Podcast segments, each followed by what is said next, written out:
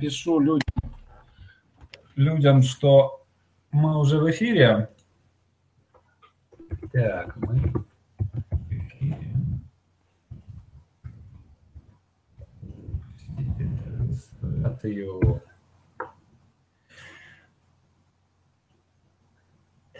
Так, отлично. Мы уже в эфире. А, у нас уже есть один зритель. А, вот, а, уже есть два зрителя, а, уже есть девять зрителей. Я очень люблю вот это вот начало, начало трансляции, когда э, волной начинают подключаться зрители. А жалко, вот. что мне не видно. А?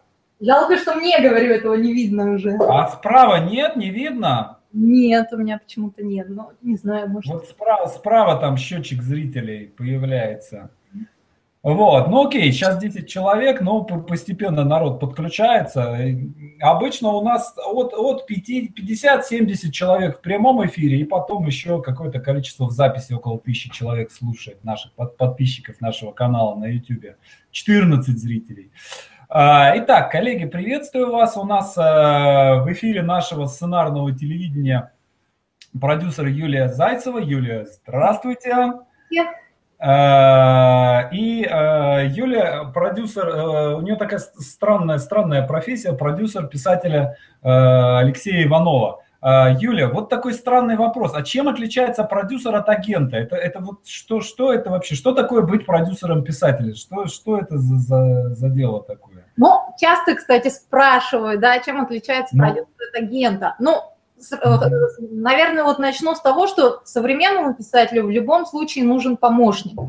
А потому что вот когда возникает произведение какое-то, fiction мы имеем в виду роман, да, то одновременно с ним возникает несколько десятков способов его использования. То есть его можно а, напечатать, да, издать, издать на русском языке, издать там в десятках mm-hmm. стран.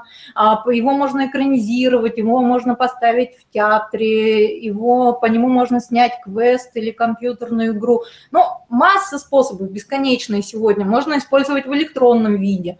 И все это десятки договоров, в которых... То есть книга, книга сегодня вообще это такая штука мультимедийная. Конечно, да, мультимедийная. И кроме того, что это десятки договоров у десятки организаций, которые используют... Кот ко мне, кот ко мне пришел.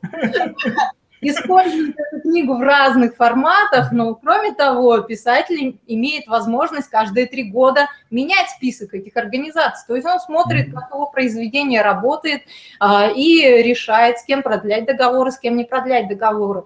Ну и, конечно, писателю этим заниматься неинтересно, он, он сосредоточен уже на творческих вопросах, и вот задача в этом разбираться именно агента, в основном это агенты, да, они заключают договоры с разными организациями.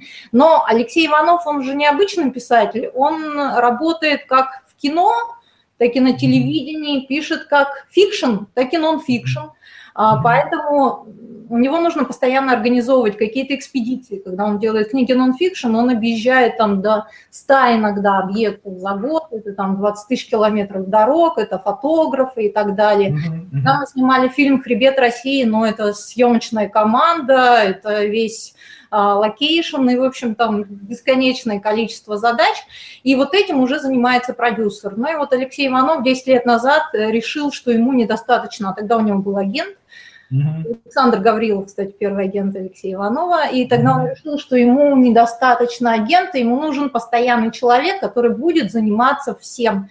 И договорами этой деятельности агента, ну и сопровождением организационным всей его деятельности чем я и занимаюсь уже 10 лет. Так, и, о, окей, очень интересно. А, а вы знаете каких-то других писателей, кроме Иванова, у которых тоже есть продюсеры? Просто интересно вообще это. Или это вот прям уникальная такая ситуация? Мне кажется, что уникальная. Я даже не знаю писателей, у которых... Я не знаю, потому что... Я тоже, я не знаю писателей, у которых есть персональный агент, потому что, ну, обычно все-таки у, у агента несколько писателей, там иногда Или денег. даже несколько десятков писателей. Да, писателей, да. А вот когда именно агент э, или продюсер, который занимается только тобой, ну вот я такого не знаю. У нас с Алексеем договоренность, я имею право заниматься только им, и я занимаюсь этим с утра до вечера вот 10 э, лет. А Окей, так, хорошо. А, теперь давайте тогда вот о чем поговорим. А как получилось, что именно вы 10 лет назад стали э, его продюсером? Откуда вы взялись, что как бы, э, вот э, что было до вот этой вот точки, в которой вы пересеклись и дальше, дальше начали двигаться вместе? Ну, на тот момент я была филологом. А, так. Филологом. А, а какой, а какой, где вы учились, если это не секрет?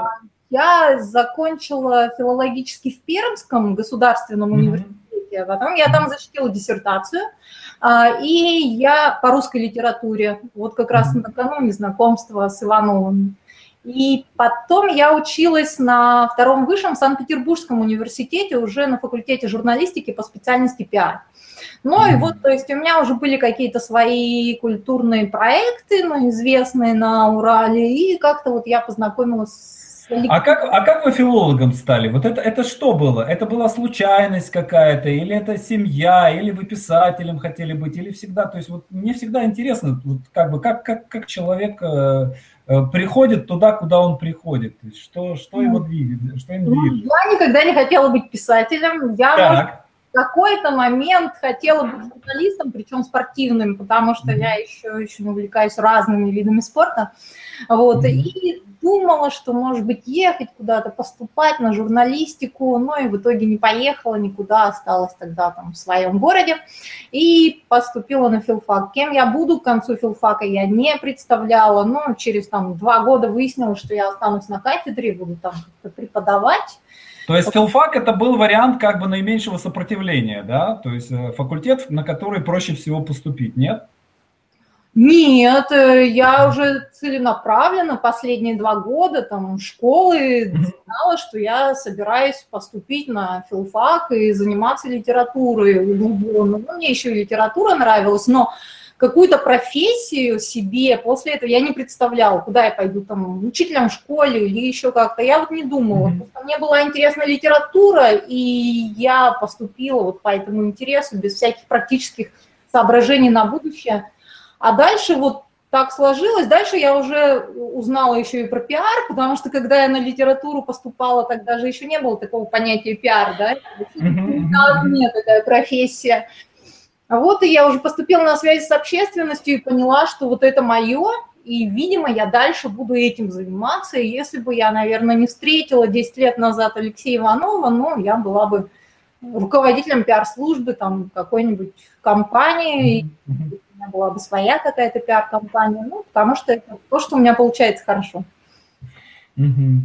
А вы, вы пробовали что-то, то есть вот мне на, вот что на самом деле интересно, да, вот, вот человек, да, э, есть некое представление, то, что нравится читать книжки, да, mm-hmm. вот, и э, есть некое представление о том, что э, будущая профессия, она будет связана именно с чтением книжек, да, именно с чтением, не с написанием их там и так далее. Mm-hmm. Вот. И потом э, вы постепенно понимаете, что вы будете заниматься пиаром в области, в области литературы. Вот, что, вы, вы что-то попробовали, кого-то попиарили, может быть, предвыборную кампанию какую-то провели или в газетах. То есть что, какое, какое действие было к этому, к этому привело?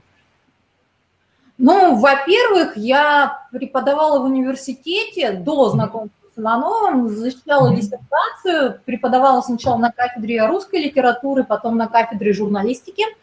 Вот, защитила диссертацию, я когда поступила на пиар, я сразу начала, организовала школу пиар и рекламы, организовала молодежную школу журналистики. И вот появились у меня какие-то проекты, в которых студенты участвовали. Но в основном это были проекты в области культуры ну, в городе, да, там с, Пастернаком было связано, потому что в Перми тогда было очень много связано с Пастернаком, и год Пастернака был объявлен, вот меня пригласили быть, как это называлось, по-моему, директор года Пастернака в Прикамье, как-то так, я придумывала какие-то пиар-проекты, вот, ну и плюс у меня были какие-то частные заказы, обычные коммерческие, то есть какие-то магазины, какие-то фирмы, какие-то местные издательства предлагали мне придумывать пиар-компании, организовывать, и я поняла, что у меня это хорошо получается. Окей. Okay. А, и а, как произошло ваше знакомство с Ивановым? Так, протормаживает? Нет у нас? Нормально слышно? Не, не, чуть-чуть было, но в принципе все а. идет. Ага. Ну, у нас просто появились общие знакомые. Алексей тогда и жил в Перми, и познакомились. А у Алексея была идея на тот момент э, уже сделать фильм «Хребет России». То есть ему хотелось а, вот такой сериал документальный для федерального канала, но и рассказать вот именно, наложить такую историю на территорию, но он не понимал, как это сделать. И когда мы познакомились, он узнал про меня, что я вот такой организатор, и, и кроме того, что я увлекаюсь разными экстремальными видами спорта. И ему пришла идея о том, что нужно показывать территорию не, не только вот исторические какие-то факты, да, связанные с какими-то объектами а, географическими, но и способы активного их освоения. То есть на территорию не только историю, но еще и спорт можно наложить.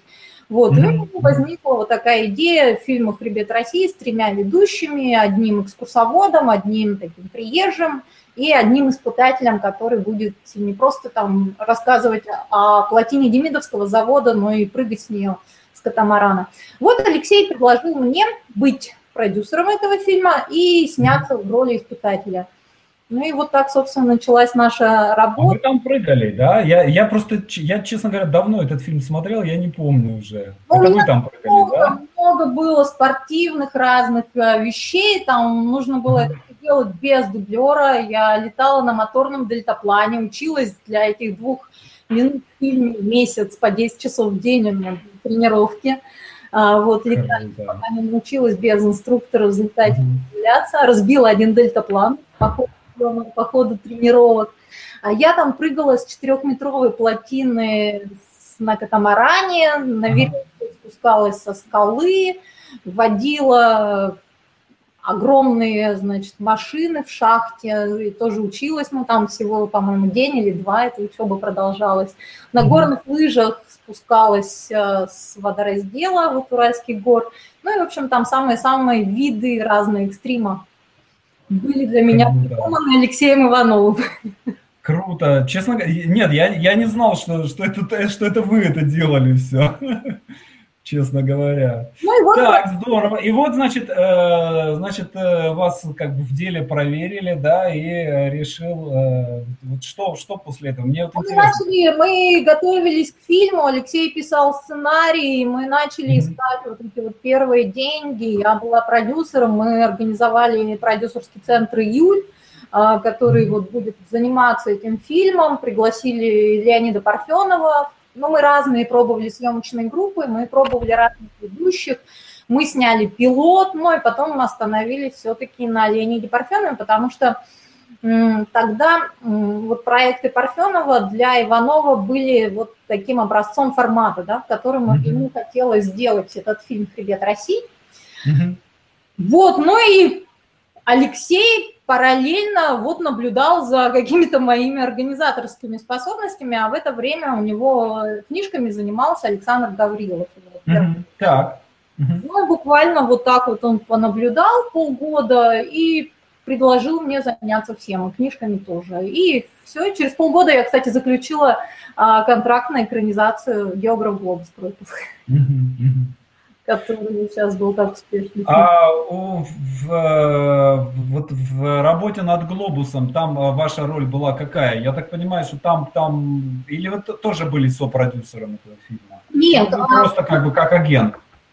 Да, нет, ну, понятно, что я заключала договор, там, договаривалась mm-hmm. с продюсером Валерия Татарутского Вадимом Горяиновым, mm а, вот, э, о продаже прав на экранизацию. Но у Алексея вот такой принцип, то есть если он отдает права на экранизацию, он не вмешивается в процесс. Это касается театров, там, кино и так далее. То есть он считает, что доверять профессионалам, он не тот автор, который будет там с ножом у горла а, с ножом у горла приставать и говорить, почему нет этого героя, почему нет этой сюжетной линии. Ну, поскольку он сам пишет сценарий и очень понимает хорошо законы формата, поэтому он спокойно относится к переводу из одного формата в другой формат. Поэтому вот наше участие в съемках – это всегда вот такие любопытные зрители. То есть мы можем приехать. Алексей вот писал фильм а, серия, сценарий для фильма «Царь» Павла Семеновича Лунгина, ну, мы просто приезжали на съемки, а, в Суздаль на несколько дней. Ну и плюс Алексей там консультировал при выборе натуры, потому что он еще специалист по деревянному зодчеству. Mm-hmm. Вот мы ездили а, вот в этот подготовительный период с Павлом Семеновичем в Суздале, смотрели там какие-то кремли и все, что там существует, монастыри. С географом мы пришли в первый день на съемочную площадку, познакомились с главными героями, а и, по-моему, где-то за несколько месяцев до съемок мы с Валерием Тодоровским смотрели «Затон», «Корабли», вот какую-то такую тоже натуру. Ну и в последний день мы были на шапке. То есть в выборе актеров мы не участвовали. Ну, постоянно, конечно, держим руку на пульсе, интересуемся, все новости узнаем. А вот что касается работы над сценарием, э, он э, там как это все было? То есть просто передал, передал права или он писал какой-то из драфтов сценария географа? Нет, э, у Алексея тоже еще один принцип, он не любит писать сценарии по своим произведениям. Вот у него mm-hmm. и по сердцу Парма предлагали писать сценарий, но ему это уже не интересно, для него это отыгранная история. Если он пишет сценарий, то он пишет уже новый сценарий. Mm-hmm. А здесь изначально же должен был быть режиссером Валерий Тодоровский, он написал свой сценарий, но mm-hmm. там через где-то, по-моему, полгода ситуация переигралась, и Валерий пригласил Александра Велединского. Александр Велединский писал свой сценарий, но, как я понимаю, они вот этот момент обсуждали, и сейчас там два автора стоят, Валерий Тодоровский, Александр Велединский, по-моему, даже еще три какой-то есть. И Рауф Кубаев, на самом да, деле. А Иванов написал, точно, да, Иванов написал, помню, уже там на съемочной площадке какой-то небольшой монолог, но там возникла необходимость э, вот для Хабенского написать дополнительные размышления о реке, Алексей это сделал. То есть а, вот в, вашей, в вашем как бы сотрудничестве, сотрудничестве главным двигателем он выступает, да, то есть э, он предлагает какие-то идеи, и потом э, вы смотрите, куда их дальше развивать. В книгу ли, в фильм и так далее. Правильно я понимаю? А, да, и мне кажется, что это принципиально. Вот существует какой-то стереотип, такие а, кровожадные коммерциализированные продюсеры, которые вот э, изначально настроены, ну, у которых счетчик в голове, да, и они вот настроены вот этот счетчик а, бесконечно крутить. Я здесь такой нестандартный вариант. Ну, во-первых, я филолог, да, поэтому я понимаю в качестве текста, и я понимаю, что все-таки Алексей уже вошел в литературу и в историю литературы, там, mm-hmm. не знаю, какими произведениями сейчас точно не буду называть, но какие-то уже останутся, ну, тем более большинство уже включено в вузовскую программу. Mm-hmm. Поэтому я никогда ни за какие деньги сама его буду отговаривать, чтобы он отказался там писать сиквел, приквел, там, географа и предлагали такое. Mm-hmm. Я буду ему, его всеми силами отговаривать писать там истории компаний каких-то. Ну, если это не соответствует, например, Иванову интересна горная промышленность, да, если это как-то не связано с его интересами, я буду отговаривать. Mm-hmm. Вот, поэтому я считаю, что все должно идти от автора, и Алексей уже тот автор, который может сам выбирать свои проекты. Он мне всегда говорит, что интересного есть, что ему сейчас интересно. Обычно это тем 5. Ну и мы э, вот работаем над тем, ну что выстреливает, на что мы находим финансирование, но, как правило, это все равно это наша тема. А вот как, как, как происходит вот э, выбор темы, допустим, вот вы берете там несколько тем и вы решаете, да, вот на эту тему я прям вот совсем-совсем как бы упрощаю ситуацию, да, чтобы понять. Э, вот это будет фильм, да, вот это будет сериал, вот это будет книга. Вот это будет нон-фикшн книга. То есть вот что, как, как вот здесь, а, вот, как, как здесь вот Алексей решает, это как-то сразу, сразу у него уже есть какой-то формат, да, формат mm-hmm. да, воплощения этой темы. Вот а бывают какие-то проекты, допустим, то есть вот, э, кстати, вот для меня опять же стало сюрпризом то, что оказывается вот этот документальный фильм первый, да, четырехсерийный, что э, источником как бы его были вы. То есть я совершенно был убежден в том, что это канал заказал Парфенову фильм, э, в который взяли еще, ну, условно, вы понимаете, да, да. Э, решили снять фильм про Урал, да, и а что у нас есть на Урале, а вот еще есть писатель Анатолий Иван, а, Алексей Иванов, да, вот давайте его еще. То есть я вот, взгляд зрителя, да, было, а, то есть для меня полный сюрприз, что это, оказывается, все от вас шло, и уже потом появился Парфенов, и уже потом появился канал. И это на самом деле прям очень круто. То есть я не знаю других таких случаев, когда источником э, творческого, творческой энергии, да, именно был, э, вот источником импульса был пишущий человек. То есть это, это по-моему, просто уникальная ситуация. Да, ситуация действительно уникальная, и она была удивительна, по-моему, для Первого канала. Причем это же не какой-то маленький фильм, да, это фильм да, да, да там 2 миллиона долларов, что для того времени, да, по тому курсу еще для документального телепроекта это большие деньги. Вот, и с большим разбросом территории, с техникой, это вот сейчас за 5 лет, да, у нас появились уже там вертолетики, стадикамы и все прочее, да, тогда, когда мы снимали, были рельсы, были краны многометровые, которые нужно было затаскивать на все горы, используя вездеходы, вертолеты и так далее. Вот, да, это было необычно. Кстати, в хребте России здесь, а, вот я, да, я придумала все-таки один формат, я сейчас поняла. Когда ну, Алексей предложил делать хребет России, он видел это как фильм, а я ему предложила сделать еще и книгу, вот такую фотокнигу, то есть mm параллельно съемкам еще делать какие-то фотографии в этих местах и потом ставить фотографии натуры, плюс фотографии съемок на этой натуре, плюс текст Иванова, собственно, который был проработанный фильмом. То есть это мы сделали, и потом у нас уже вошло в привычку делать такие книги. Критики назвали это жанр иденти, идентификация регионов. Потом Алексей сделал увидит русский бунт, сделал горнозаводскую цивилизацию в этом формате, сделал книгу «Дорога единорога». Ну, в общем, вот началось, началось все с хребта России. Но было, да, необычно, и поэтому никто не может поверить, что нам права принадлежат. А, кстати, тут еще есть интересная история. Первый канал, а, как-то мы заставили Первый канал поверить, что они должны показать этот фильм, потому что мы когда снимали, съемки длились два года, мы очень активно писали во всех СМИ, там релизы разные рассылали, там каждую экспедицию озвучивали, там фотографировали и так далее, подробно описывали. И мы говорили без всяких договоренностей, что мы снимаем фильм для Первого канала. Ну, у нас лицо было Первого канала, Леонид Парфенов, это, э, кроме того, что он делал фильмы в подобном формате, нам было важно, ведь изначально, если мы хотели там с нуля попасть на федеральный канал, да, нам нужно было э, ориентироваться на лицо этого То есть вы, вы э, первый канал не в курсе был первое время, да? Да, он был не в курсе, но мы во всех СМИ, во всех интервью говорили, что вот мы снимаем фильмы и планируем показать на Первом канале. Ну и там через полгода я заметила на сайте Первого канала мое интервью о том, что мы для них снимаем фильм. Прикольно. Они в это, поверили. Они в это поверили. Окей. Так, а э, такой дурацкий вопрос. 2 миллиона долларов, да? Первого канала нет. Откуда, откуда деньги? Ну, с первым миллионом а, случилось чудо. То есть мы так. начали готовиться, Алексей начал... Разверлись горы, и оттуда вывалился миллион. Мы начали готовиться, Алексей начал писать сценарий. 12 серий, кстати, начально написал. Но потом Эрнст сказал, нет, а, Парфенов сказал, что 12 серий про провинцию никак, максимум 4. Ну, сократили до 4. Вот сценарий был написан, и Алексею позвонил Анатолий Борисович Чубайс.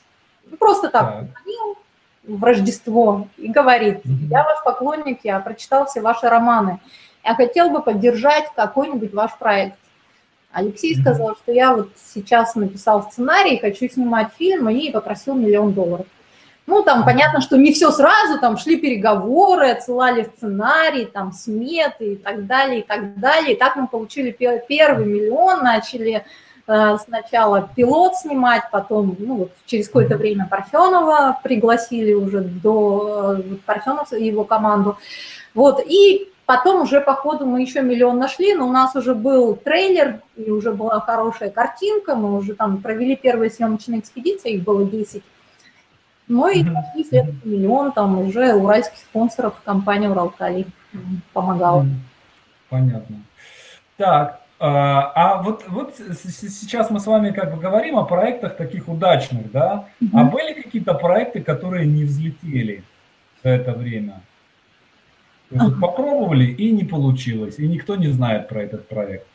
Ну, вот так, чтобы попробовали и не получилось, не знаю, но есть, что не получилось попробовать, да, то есть вот mm-hmm. мы сделали «Хребет России», такой очень удачный опыт, с большим рейтингом mm-hmm. прошел, и, конечно, нам хочется еще э, эти истории делать подобные. И mm-hmm. мы договорились о том, что мы будем делать э, с Югрой историю – вот, мы уже встречались, тогда был э, губернатор Филипенко, и мы смотрели с ним «Хребет России» еще в рабочих материалах, то есть это еще такой черновой монтаж, вместе несколько часов, и договорились, что будем делать фильм об этой уже территории, ну, нам же интересно накладывать историю на территорию. Ну и губернаторы сняли разгар переговоров. Потом мы хотели делать фильм про пермский звериный стиль. Mm-hmm. И у нас уже тоже был спонсор, уже был согласован бюджет. А что, что такое пермский звериный стиль? Что это? Пермский звериный стиль – это такие бляшки металлические, бронзовые, которые там находят археологи при раскопках. Есть скандинавский звериный стиль, есть пермский звериный стиль, но он такой а, в археологии имеет такое же значение, как, например, пермский период. Вот. Так в, в истории, но в музеях по всей стране очень хорошо представлен, или как там пермские деревянные боги. Ну и вот тогда мы хотели делать пермский звериный стиль, ну там поставить его в соотношении с скандинавским звериным стилем, сделать вот тоже такой проект в формате хребта России, но только, по-моему, на две серии. Вот мы сделали, тоже там нашли спонсора и все, но владельцы этой компании заставили эту компанию продать тоже в разгар переговоров. Ну вот несколько-несколько у нас было таких вот попыток, и пока вот вторые съемки такого большого проекта, как «Хребет России», нам начать не, удалось, не удалось, но мы рассчитываем... Но есть в планах, есть дальше э, вот такое документальное кино делать? Да, да, есть. Нам очень хочется сделать про Пугачева, потому что Алексей написал замечательную книгу «Увидеть русский бунт», нон-фикшн. Мы проехали по всем пугачевским местам. Два года мы ездили в разные экспедиции а, по всей России. Это очень динамичная и драйвовая история. А, я совершенно по-другому вот раньше представляла эти пугачевские события, и сейчас потом, когда читала книгу Ивановой, когда сама все это проехала, поняла, что это было огромная такая спланированная война, у него были свои пиарщики, у него были свои военачальники, очень сложная стратегия. То есть, мне кажется, в массовом сознании мало кто представляет. Представляют тулупы мужики, там, секиры, да, вот эти горы, а все гораздо сложнее, интереснее. И, в общем, так, всей России касается, может быть, интересный проект. И как, а, и как вы это представляете? Это, это что? Что это будет? То есть это будет тоже какое-то документальное кино для большого, там, для первого, условно говоря, канала, да, или, или как, что это? Ну, сейчас мы конкретно этой темой не занимаемся, потому что трудно, ну, все время о ней думаем, понятное дело, ну, кризис сейчас найти такое финансирование, но нам хочется, да, формат роуд-муви, вот этого формата придерживаться, то есть путешествие, передвижение, вот разные точки, а, разные объекты, ну и опять же накладывать историю на территорию, ну, звезда в кадре, да, которая будет mm-hmm. вести, ну, не Парфенов, теперь нужно искать там другого ведущего, адекватного уже этой теме конкретно. Путешественника. Ну, не обязательно путешественника, его же могут и возить, то есть один может быть путешественник, а второй может быть условно говоря, Кожухова, да? Да, главное, чтобы это было все-таки медийное лицо, и оно было адекватно именно этой теме конкретной. А помогает, вот появление медийного лица в проекте, оно помогает проект двигать? Или сейчас уже достаточно имени Иванова для того, чтобы э, запускать какие-то проекты? Ну, Или а нужен обязательно, как у Тарантино, да, который смог снять первый фильм только тогда, когда Харви Кайтель там появился. Ну, мне сейчас достаточно имени Иванова, причем очень давно, ну, чтобы продвигать. Но Иванов же не хочет быть в кадре. А он, он и в «Хребет России» попал, потому что его Парфенов уговорил, он изначально не хотел а, вот, появляться. И mm-hmm быть перед камерой, не потому что он там как-то боится, неловко себя чувствует. Алексей вообще никак не боится камеры, то есть он достаточно свободно ощущает себя и ведет. Но ну, вот просто это не его, и он не хочет этим заниматься, он хочет быть за, за, за кадром и руководить идеологически. Вот. Но для того, чтобы продукт, вот такой вот проект продвинуть, да, ну, понятно, что желательно медийное лицо, да, с, а, с текстом Алексея. Вот, а так вот вообще сейчас понятно, что звонишь э, именем Иванова договариваться там о встречах, каких-то переговорах, но это все легко, но там с любым губернатором легко встретиться именем Иванова, но, но это не всегда, правда, приводит к результату. Так, а, и что, что сейчас происходит? То есть я, я видел у вас в Фейсбуке, да, что что-то эхо, эхо пошло какое-то у вас. Или это у меня? А, нет, все нормально. А, видел у вас в Фейсбуке, что он сдал новый, новый сценарий э, по... Табол, да. Вот этот год, ну, мы так какими-то года, годами, да, проектами. Этот год был посвящен проекту. Ага. Это сериал, 8 серий, Алексей написал 8 серий плюс полный метр. А вот Алексей издал сериал, это времена а, конец 17-го, начало 18 века, Петровская эпоха в Сибири, очень интересная и натура, и очень интересные герои, там и шаманы, и пленные шведы, и бухарцы с верблюдами, там в нарядных костюмах, ну, в общем, очень должно быть э, разнообразный такой фильм. Вот, и сейчас э, ведется поиск режиссера, но это уже не мы этим занимаемся, этим занимается продюсер Олег Куршев. И вот я знаю, что когда режиссера найдут, в следующем году планируется начать съемки, ну, строительство первых объектов, потому что там есть крепости, там есть дощаники, там есть дом Ремезова, но все-таки вот натура конца 17 века. Начнутся съемки, а Алексей в это время напишет роман «Табол», который выйдет вот в следующем году. То есть он роман, он будет, он будет писать роман по, по сценарию, условно говоря. Это первый сценария. раз, да, первый раз. Слушайте, такая... очень интересно. Я думаю, что, я не знаю, было ли такое вообще в России, да, когда роман был, будет и... Смотрите, был, был случай вот какой. Было э, где-то года два назад э, была информация о том, что Франзин э, после, после поправ... нет, уже после свободы он заключил договор с каналом HBO, mm-hmm. что следующий роман он будет писать сразу, то есть, ну, грубо говоря, он будет писать не сценарий, а роман. Но mm-hmm. этот роман сразу же пойдет в экранизацию на HBO. То есть он будет писать сразу же роман, заточенный под экранизацию. Uh-huh. Вот. Но э, роман вышел, да, новый его, но про экранизацию HBO что-то, что-то как-то ничего не слышно. Видимо, видимо, его слишком унесло, унесло в сторону от, от какого-то от формата HBO там и так далее. Ну, вот. вот, поэтому это, наверное, наверное, да, это, это первый случай. Когда ну, сначала сценарий, а потом... У Алексея была другая ситуация, похожая ситуация, когда он писал сценарий к фильму «Царь», а, ну вот, mm-hmm. Павла Семеновича, и фильм уже вышел, Алексей посмотрел, и он увидел там, что, общем, был э, на стадии там режиссерского сценария большие изменения, там сюжетные линии, но ему казалось, что там некоторые пласты очень важные исчезли из фильма, и mm-hmm. он э, написал роман «Летоисчисление Теана», это такой уже авторский вариант э, сценария, mm-hmm. и существует, и существует э, фильм «Царь».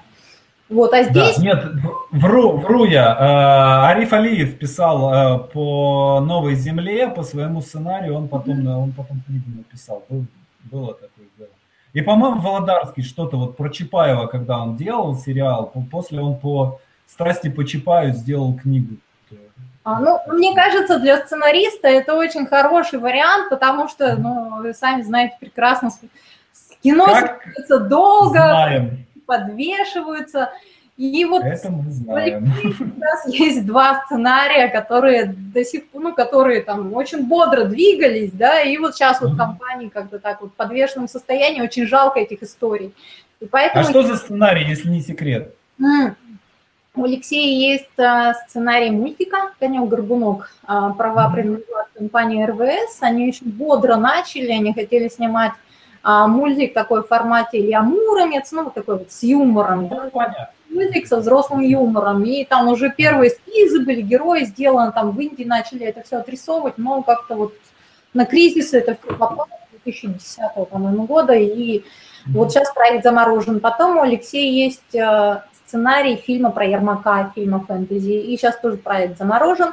Но и вот обидно, и я оба договора те заключала, но на ошибках учится, и теперь я решила, чтобы не так было обидно, если что-то заморозится или не заморозится, чтобы долго не ждать. Если Алексею интересна эта тема там в формате романа, то можно роман выпустить, и не так обидно будет.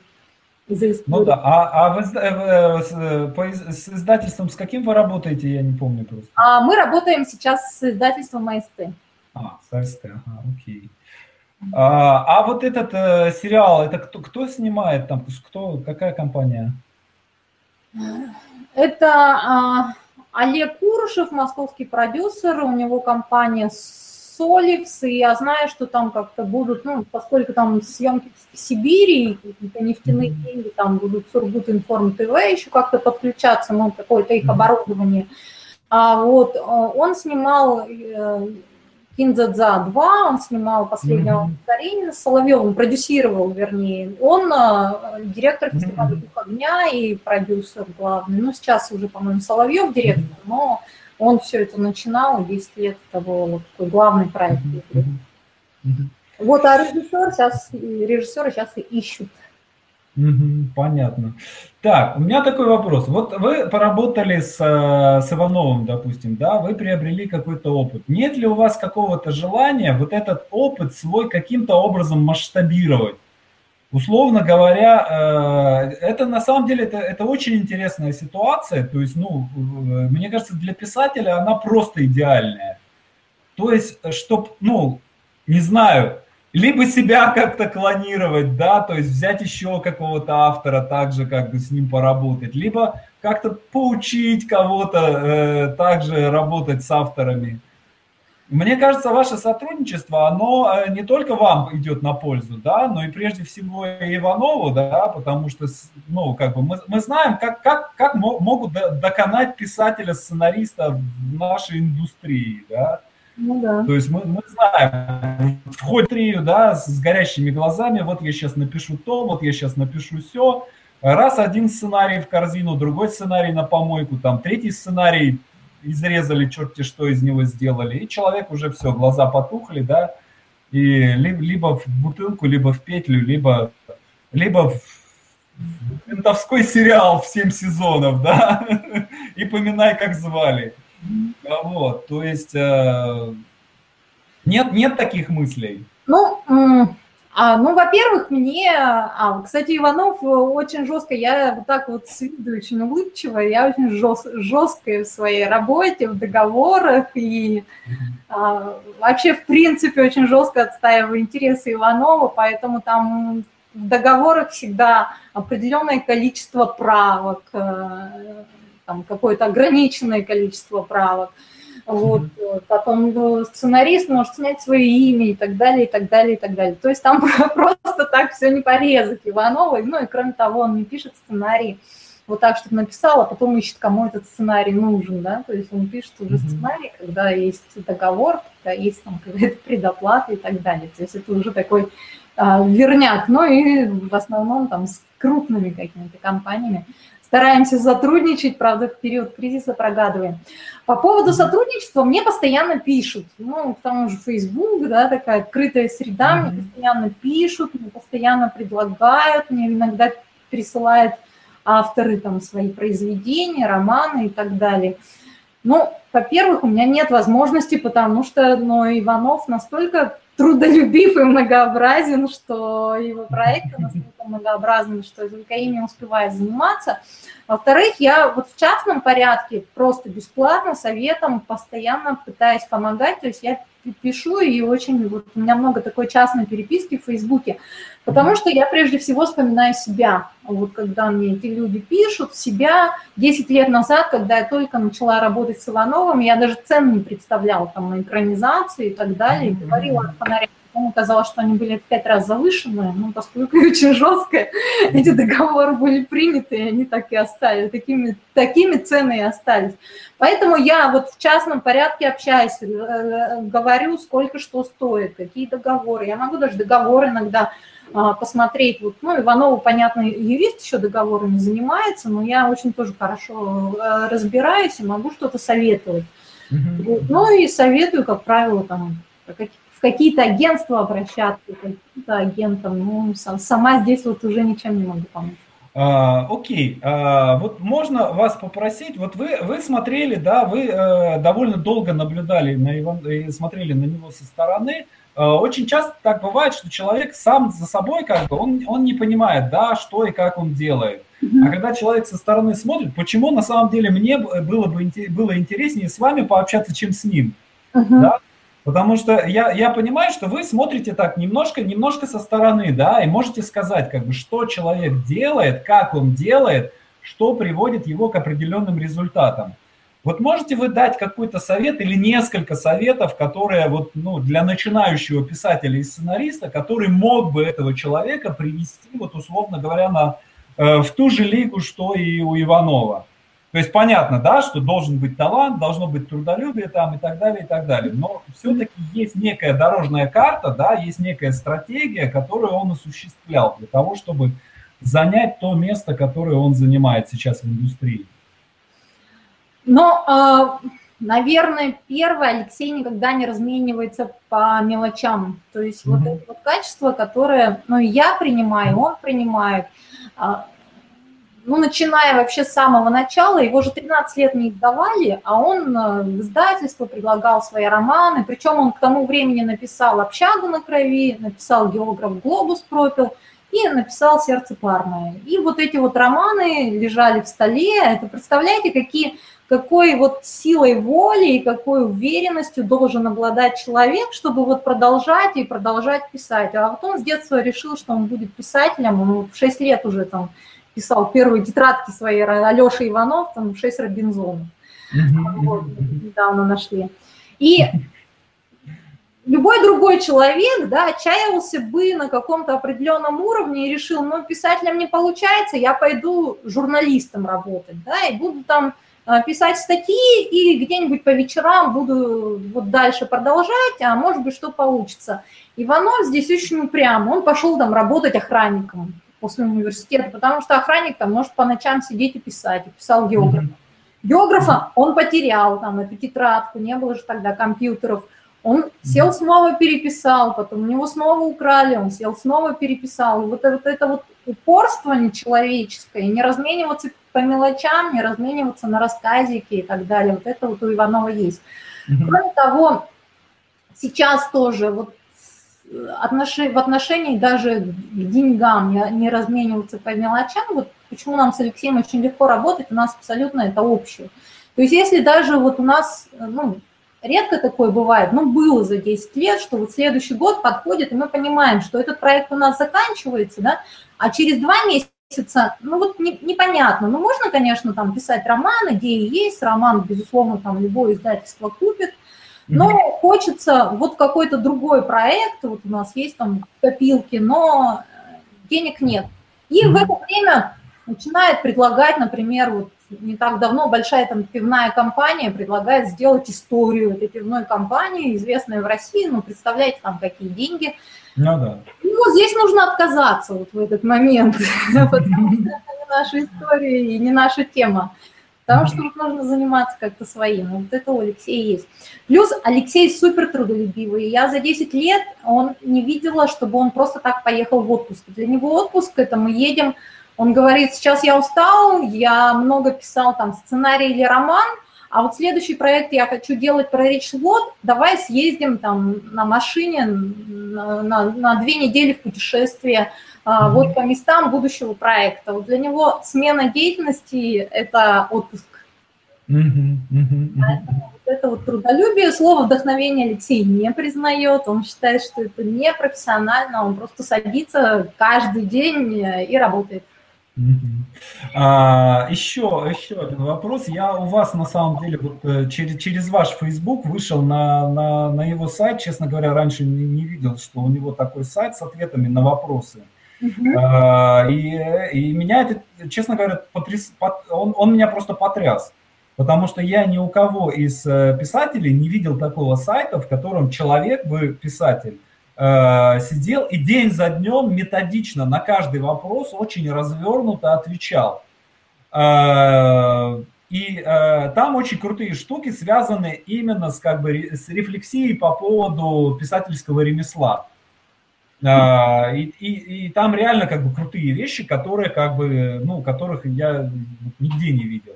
И, а, ну, как бы вот, вот это, это, это, эти ответы на вопросы, это... Э, Алексей Иванов или нет? Нет, нет, нет, нет, нет. Это даже, как бы, да, пока... даже мысли об этом нет. Э, мысль такая, что, ну, идет ли это к чему-то еще? То есть, может быть, будет книга какая-то о, о писательском ремесле, может быть, будет фильм какой-то о писательском ремесле, может быть, будет курс какой-то писательского ремесла. То есть, вот есть какой-то, вот есть какие-то у него мысли в этом плане, в плане, в плане педагогическом. А, ну, в педагогическом точно нет, но курса не будет, потому что ну, Алексей не любит читать лекции, и он единственный его способ общения с аудиторией – это ответы на вопросы. Ну и вообще встреч с читателями немного, ну, потому что Алексей такой человек не тусовочный, ну, какое-то необходимое есть количество встреч, но все равно. Какие-то лекции точно не будет читать, книгу на эту тему точно не будет. Но а, вот я рада, что вы оценили, там действительно такие классные тексты, да, иногда один ответ – это развернутая статья. Да. Или еще, и я все-таки тоже считаю, что это надо публиковать, делать отдельную книгу, такую общение Иванова с читателями, отдельную книгу его ответов, и я думаю, что рано или поздно мы ее сделаем потому что там не сиюминутные темы и в политике, и, и в культуре, которые вот никогда не, не устаревает. Алексей обычно такие вот самые злобные темы повестки дня он не комментирует, да, он более вот как-то системно а, мыслит и высказывается, вот это видно, да, на этом сайте. Три, три тысячи вопросов уже почти, на три тысячи вопросов он ответил, и это еще не все вопросы, там, понятно, есть куча организационных вопросов, которые мне э, переправляет, но он э, очень ответственно вот к этому диалогу относится и практически каждый день, там, через два дня отвечает, и иногда очень развернуто. Так, и э, вопрос к вам. Э, вы каким-то образом планируете вот свой опыт э, вот этого, этого продюсерства, да? Есть ли возможность как-то как его зафиксировать в виде не знаю чего. Вот сейчас, да, мы, мы с вами хотя бы поговорили, да, вот немножко, немножко как-то там э, нашим слушателям стало понятно, что есть, оказывается, такая профессия, продюсер писателя. Но вот это интересно, вот вдруг, например, да, кто-то захочет э, стать также вот продюсером какого-нибудь писателя. Вот, э, вот, э, что делать такому человеку, да, с чего начинать для того, чтобы стать продюсером какого-то какого-то писателя. То есть я понимаю, да, для того, чтобы стать женой генерала, надо стать женой лейтенанта, да, и пройти, довести его до генерала. То есть когда вы встретились с Ивановым, да, он еще не был тем Ивановым, какой он стал сейчас. То есть энергия какая-то произошла. Ну, нет, мне, кстати, мне повезло, я уже практически сразу встретилась с генералом, потому что в 2000 третьем такой был всплеск, Иванов уже долго, много романов написал, и потом, представляете, вот на рынок вот это все вываливается общага, географ, сердце Пармы, а потом уже там был в работе, было в работе «Золото бунта», и уже «Золото бунта», а я познакомилась на «Блудо и Мудо» с Ивановым. То есть он уже был очень известным, но, может быть, в коммерческом плане, там, менее успешным, да, ну, потому что он еще не умел заключать правильные договоры на свои произведения. Поэтому здесь разве что в коммерческом что-то изменилось в него плане. Вот. А свой опыт, ну, я, во-первых, всегда соглашаюсь вот на какие-то встречи, да, если нам приглашают к студентам, каких-нибудь пиара, журналистики, то есть я встречаюсь, с удовольствием общаюсь, рассказываю, а так вот книгу отдельную писать, ну, нет, наверное, потому что, ну, очень много же таких и психологических вещей, и циничных вещей в этой профессии, и не все хочется раскрывать, и много такой вот как бы... Ну, окей, а совет вы какой могли бы дать человеку, который хотел бы стать продюсером писателя? Совет? Ну, я не знаю, мне кажется, продюсер, писатель, вот главное, ну, во-первых, качество, да, которое должно быть, это свобода от денег, потому что здесь прежде всего вот это вот качество, и нужно э, быть готовым жертвовать финансовой стороной ради э, вот этого качества, ну, что в конечном счете все равно приведет к еще большему финансовому успеху. Если говорить о какой-то специальности, которая ближе всего, да, вот я думаю, что это пиар, скорее всего. Но, опять же, мне кажется, пиару нельзя научиться. И, ну, это уже вот человек должен по натуре да, быть вот таким пиарщиком, уметь организовывать, уметь э, считывать психологию людей, уметь э, обращать внимание на мелочи, там, в картинке и во всем, и во всем, и во всем. Вот. Ну и, конечно, очень трудно найти в России писателя, который согласится, чтобы у него вот был продюсер, потому что это, ну, потому что это дорого. И Алексей... Это же деньгами, деньгами же надо делиться. Да, нужно делиться деньгами, нужно поверить, и плюс мы же с Ивановым абсолютно единомышленники, то есть мы совпадаем там в 90% решений, мы абсолютно друг другу доверяем во всем, там и да, да, да, да. вопросах, и юридических вопросах, и решениях друг друга. А, практически всегда поддерживаем. Но вот здесь трудно. Трудно, например, э, у меня есть абсолютная свобода, да, я веду переговоры, там, например, а, какой-то контракт на 5-7 миллионов, и я говорю, что я не буду с вами подписывать этот контракт, я готова заплатить эту сумму, потому что тут вот в договоре вот такие вот пункты, которые там Иванова закабаляет. И я беру на себя смело, что это сорвется, и Иванов готов, что это сорвется, да, все ради ну, ради того, чтобы вот как-то свою позицию продвинуть здесь.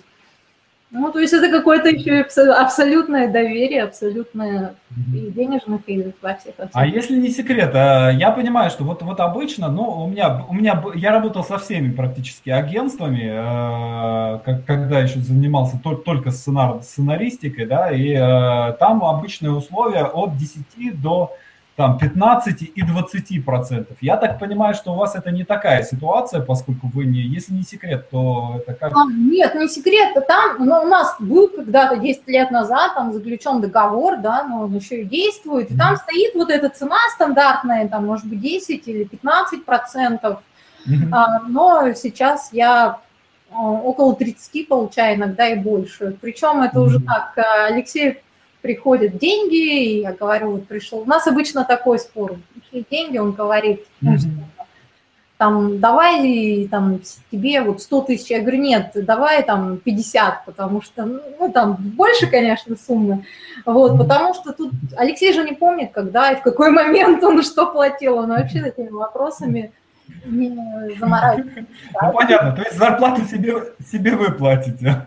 Да, зарплату я плачу, но вот Алексей в этом смысле, ну, обычно 30% вот так вот получается. Но, кстати, у Алексея же не только я, у нас есть бухгалтер, у нас есть юрист, у нас есть фотограф, у нас есть там водитель у Алексея, ну, чаще, когда мы вдвоем я вожу. Так, давайте, э, я, честно говоря, я вот э, всегда, э, столько, столько всего хочется спросить, и я, честно говоря, всегда забываю о времени. Вот, и я смотрю, уже времени 20.53. Коллеги, кто слушает наш в прямом эфире, пожалуйста, осталось 5-10 минуточек, да, вам на вопросы. Э, задавайте вопросы в комментариях, и я попрошу Юлю, Юлю их прочитаю. А, и... Александр, там кто-то... А, вот смотрите, смотрите, да, э, тут уже куча каких-то вопросов. А, давайте а, я прочитаю. Значит, mm так, ну вот тут вопрос. Сергей Коновалов, кто принес бюджет и сказал снимай. Ну, в принципе, мы, мне кажется, это мы эту тему разобрали. Так, добрый вечер, Юлия. У меня такой вопрос. На что обращает внимание литература в первую очередь? Что для него главное? История, герой, актуальность произведения. Чем лично вас должна зацепить история? Спасибо.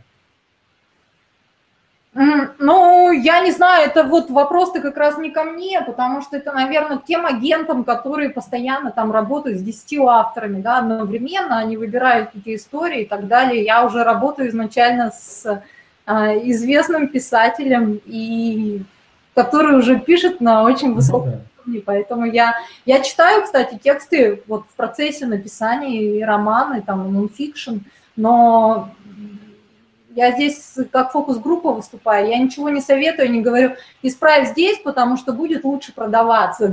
Это просто Иванов э, здесь профи, и не мне ему советовать. Я могу ему сказать, вот посмотри, у тебя тут домкрат от грузовой машины, он кладет на переднее сиденье, ты знаешь, как выглядит домкрат от грузовой машины, он не влезет вот сюда в автомобиль, там, давай поправим. Вот здесь герой пил бренди, а вот там коньяк. Ну, в общем, какие-то вот такие мелочи, ну и плюс тому я рассказываю ему о своем восприятии героев, когда читаю роман, и он понимает, как это воспринимается, ну, как слово наше отзовется, да, то есть он одно задумывал, а как это будет читаться, вот я такая фокус-группа для Иванова, поэтому...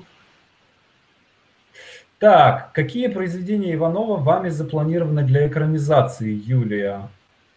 Ну, Понятно. Э, имеется в виду, имеется в виду, видимо, э, книги, да? Да, понятно, что хочется, чтобы все произведения Иванова экранизировались. Кстати, права у Алексея практически проданы на все произведения. В этом году вышел а роман... А «Золото бунта»? А на «Золото бунта»? Ой, на золото бунта, да, это наша трагедия. Александр Гаврилов еще до моего существования продал на золото бунта права на 20 лет. А кому, кому если не секрет? Сейчас, сейчас, сейчас, сейчас. А, есть такой режиссер Макаров. А, Макаров. Знаю, все, все, можете дальше не говорить. А, забыл все. название. Все, все, все. уже ко мне обращаются, и ЦПШ обращались, и Лунгин обращается. Мы, говорит, перекупим, не продает. Вот, золото. Э, сейчас вот мы прямо вот плотно идет работа по трем экранизациям сразу. Это роман не Насти, права купил телеканал «Россия». Редкий случай, когда к нам стали обращаться за правами до выхода романа. Ну и вообще было таких предложений. Роман полгода назад вышел, но в итоге Россия всех перебила. И я знаю, что сейчас пишется сценарий, они хотят делать это таким общем, одним из главных проектов канала вот, по сериалам следующего года. Сейчас пишется сценарий, надеюсь, все нормально будет в следующем году, начнутся съемки, не знаю, что режиссер, по-моему, не определено. Вот сейчас, э, значит, э, Алексей написал табу, да, вот эти восемь серий, и сейчас mm-hmm. тоже поиск режиссера ведется, там переговор с разными, пока не буду называть, но я знаю, что и на некоторых даже присутствую. И сейчас снимается «Сердце Пармы». Наконец-то, это, кстати, уже вторая попытка. Первый раз купил Central Partnership под Сидорова, режиссера бригады. Mm-hmm. Вот, но Сидоров как-то потом сник и решил, что вот не сможет снять эту историю. Ну, не знаю, в общем, но права вернулись к нам. Он как-то в продюсирование ушел с головой. Права вернулись к нам, и мы продали их Star Media год назад. И они сейчас заключили договор с Сергеем Бодровым, и Сергей Бодров сейчас пишет сценарий. И предполагается, что это будет международный проект. Мы и на последних переговорах мы даже решили, что, возможно, вот Сергей и продюсерская компания хотели бы снять два фильма. То есть они хотели бы запустить один полный метр и потом через какое-то время снять продолжение, потому что роман очень объемный. Так, вот еще вопрос. А каким образом работают сценаристы с Ивановым? Дает ли он им полную свободу или контролирует сценарный процесс? Но имеется в виду, да. видимо, что сценаристы, да, которые по, по его книгам пишут. Алексей дает полную свободу, он может прочитать, попросить прочитать сценарий. Вот сейчас у нас контракты, например, по сердцу Пармы и ну вот Табол, там же тоже есть режиссерский сценарий, да, который тоже накладывается на этот сценарий. То есть Алексей может прочитать сценарий и высказать свои какие-то пожелания, но они не обязательно должны быть учтены продюсером, там, сценаристом и так далее. Вот если у сценариста возникает вопрос, он обсуждает по скайпу и так далее, но он вот не, не контролирует. Я помню, когда мы с Александром Велединским поехали и с Алексеем смотреть на Мосфильм «Географа», только вот первый раз, и все актерской группы, Александр, ехали мы в машине на Мосфильм, он очень много говорил, он, говорит, волновался, потому что много линий было вырезано из романа, mm-hmm. не было их в фильме, и он не пошел с нами в зал, а потом выходит с такими страшными глазами, и мы с Алексеем обниматься, потому что Алексей не сидит с этим маркером, он очень адекватно все это представляет. Ну, да, да, да. А он спектакль видел, который ребята из ГИТИСа делали по географии? А, нет, из ГИТИСа нет. Нет. Классный, на самом деле, реально очень крутой спектакль был. Земляникина ставила, и прям вот, я, честно говоря, я сначала спектакль посмотрел, а потом уже книгу прочитал. Вот. И студенческий спектакль, и, и э, потом они, я так понимаю, что они какое-то время его хотели еще, еще поиграть, но я так понял, что э, права, поскольку на произведение ушли кинокомпании, да, и спектакль закрыли. Да там нет, там какая-то была некрасивая ситуация, нет? связанная с менеджерами этого проекта. Мы там подарили им права, чтобы они... Mm-hmm.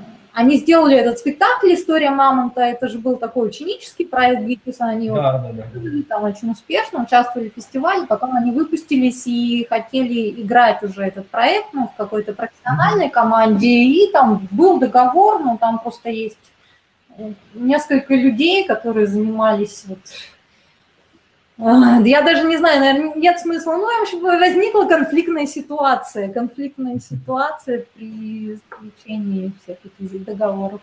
Поэтому спектакля сейчас нет. Ну, жалко, жалко. Хороший спектакль на самом деле.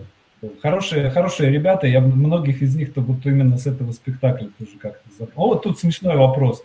Э, не планирует ли Юлия приобрести услугу по коучингу Александра? Имеется в виду у меня. Нет, Леша, не планирует. А, так, э, вот, вот, э, значит, пишут. Спасибо, очень интересно было посмотреть на антипода продюсера. А, в моем обывательском представлении это такой дядя с подбородками был. Да, ну хорошо. А это занятие действительно теперь называется продюсер. Раньше подобных людей было принято называть агентами писателей. Мне почему-то режет слух, но, возможно, мои понятия устарели.